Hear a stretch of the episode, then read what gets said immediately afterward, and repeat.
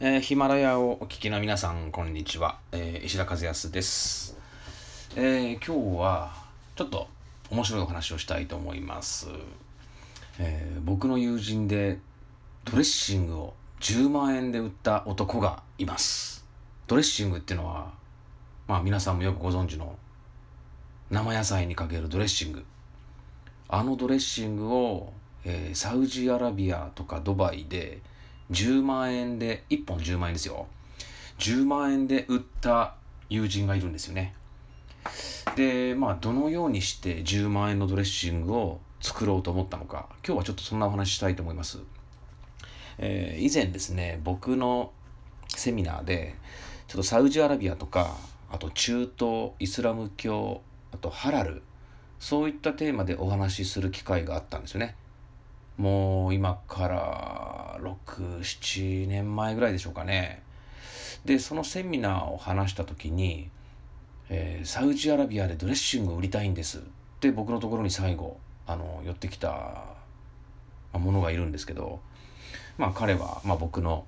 えーまあ、結構その時からの友人ででサウジアラビアっていうのは、えーものすごい野菜が取れる国なんです実は。で、えーまあ、サウジアラビアは石油が世界一っていうのは多分皆さんご存知だと思うんですけど意外と知られてないのがサウジアラビアは真水の生産量が世界一。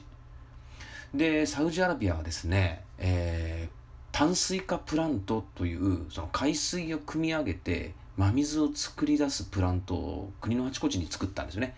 でこれが今からね1 2 3年前でしょうかね。もともとアラビア半島っていうのは、まあ、砂漠のもうほんと真っ平らな地域。でラクダとか羊を飼ってる遊牧民たちが、まあ、争い事をしてたというような歴史背景があるんですよね。でその中でまあ水は取れない。湧き水も少ない。で、まあ、じゃあ水をどうしようかということで日本の技術を導入して淡水化プラントを国のあちこちに作ったんです。でそしたらまあ真水の生産量が世界一になっちゃってで真水が作れるようになったもんだからこの灌漑農業ができるようになったんですよね。で灌漑農業をやっているうちに小麦の生産とかもう輸出国になっちゃったしで生野菜もまあほんとサウジアラビアに行ってホテルに泊まると朝ごはんのホテルのサラダバーでもうなんか日本よりも全然野菜の種類が多いんじゃないかっていうぐらいたくさんの生野菜出てくるんですよ。で僕はサウジアラビアにこれまで5回ほど行ってるんですけどサウジアラビアのホテルで朝ごはんを食べるときにああ美味しそうな生野菜があるなとサラダボウルにたくさんこうやって入れるんだけどかけるものがないんですよね。日本だと、えー例えばサウザンアイランドドレッシング中華イタリアンフレンチで梅じそドレッシングとか、まあ、いろんな種類のドレッシングがあるでしょ。でスーパーマーケット行ってもコンビニ行ってもとにかく野菜にかけるいろんな豊富な種類のドレッシングがあるわけですよね。でサウジアラビアのホテル生野菜いっぱいあるんだけどかけるもの塩コショウとオリーブオイルだけなんですよ。でまあ僕も10日間ぐらいサウジアラビアに滞在して毎日生野菜食べてると塩コショウオリーブオイルだともう飽きてきちゃうんですよ。でなんか日本のドレッシングみたいなもんないかなと思って近くのスーパーマーケットに買いに行ってもスーパーマーケットに売られてない。でまあ日本のドレッシングは美味しいしこれひょっとしたらサウジアラビアでいけるんじゃないのみたいな話をねその時のセミナーで話したんですよ。そしたらたまたまセミナーに来ていたお客さんがドレッシング会社の社長ででいやサウジアラビアで私ドレッシング売りたいですと。で結構いろんなこのアイデアをですね2人で考えてでまあすぐにサウジアラビアに行くことになったんですよね。でサウジアラビアは、えーイスラム教の戒律世界一で厳しい国なんですね。だから、まあ、イスラム教の人たちの食のコンプライアンス一般的にハラルと呼ばれているものなんですけどハラルをクリアしないとサウジアラビアで食品を輸入することができないんです。でなので、えー、大体普通ドレッシングって言ったら、まあ、ベーコンみたいな豚由来成分とかあとワインビネガーみたいなアルコール成分。そういった豚とアルコールがもうほとんどと言っていいほど入ってるんですよねドレッシングには。でなのでまあサウジアラビアにはドレッシングがなかなか輸入できなくて流通もできなかったという背景があるんですよ。でその中でじゃあ豚由来アルコール成分そういったものをもう一切排除してで美味しいドレッシングのハラルの製造ラインで作ればこれ全くドレッシングが流通されていないサウジアラビアではものすごい大きなチャンスがあるんじゃないかと。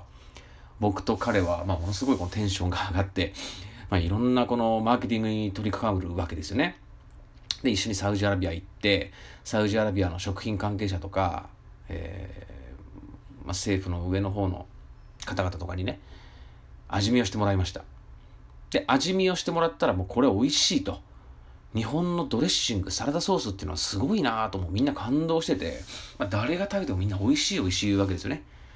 でそれで、まあ、豚由来とアルコールを除いたドレッシング開発っていうのが始まったんですね。でドレッシング作ったはいいんですけど1年ぐらいかけて。でハラル認証もこの取ったんですよね。日本のあの山手線の大塚駅のそばに、えー、マスジド大塚っていう大きなモスクがあるんですよでそのモスクの、えーまあ、オーナーが、まあ僕も仲のいいパキスタン人で、彼がハラル認証をやってるんで、ハラル認証を取ったんですね。で、ハラル認証を取って、じゃあドレッシング出来上がりました。ってなった時に、いや、これサウジアラビアの人たちはお金持ってるし、ドレッシングなんてそもそも売られてないし、1本500円とかでドレッシングを売るのがもうバカらしくなってきたと。これだけ苦労してマーケティングして商品開発もして、で、日本と同じように1本500円のドレッシングっていうのはちょっとバカらしい。1本10万円で売ろうっていうそのチャレンジが始まったわけですよでドレッシング1本10万円いやただドレッシング1本10万円なんて売れるわけがないからじゃあどうやって10万円の商品にしていこうかといろいろ考えたんですよねサウジアラビア人の趣向とかあとまあいろんなこの消費行動まあ、とにかくサウジアラビア人は世界で一番お金を使う人たちこれビザカードがね、そういうデータ発表してるんですよ。1回あたりの旅行でたくさんのお金を使うのは世界第1位はサウジアラビア人。これビザカードが発表してますね。で、さらに、サウジアラビア人は新しいもの好き、限定品が好き。そういった性格の人たちが多いそうですよ。で、これもね、ビザカードが発表してるの。サウジアラビア人、衝動買いをすると。世界で一番衝動買いをする人たちはサウジアラビア人何が衝動買いっていうと買った次の日に飽きちゃうんですって買わなきゃよかったって後悔をしてる割合が高いのがサウジアラビア人らしいんですよねでまあそういったサウジアラビア人の、まあ、消費行動あとはサウジアラビア人の趣向、えー、彼らが、まあ、何を欲しがるか。いろんなこの思いがまあ、募る中でいろんなマーケティング調査をしていく中で一つの答えが出たわけですね。ドレッシングを10万円で売るための一つの方法が編み出されちゃったわけです。どうやってじゃあ10万円のドレッシングという商品開発をしたのかというのはまた次回具体的にお届けしてみたいと思います。意外とね僕にもできそうかなって思っちゃうんですよ。でただこのサウジアラビアがどういう状況かまあ、そういったいろんな情報がまずたくさんの情報を持ってないとその発想にはなかなか行き着かないと思うんですね。水の生産量世界一で野菜も作ってる。でサウジアラビア人は衝動買いをする。新しいもの好き限定品好き。いろんな要素がこの混じり合って10万円のドレッシングという商品が編み出されたというわけですね。でどんな商品なのかこれ次回お届けしたいと思います。それではまた。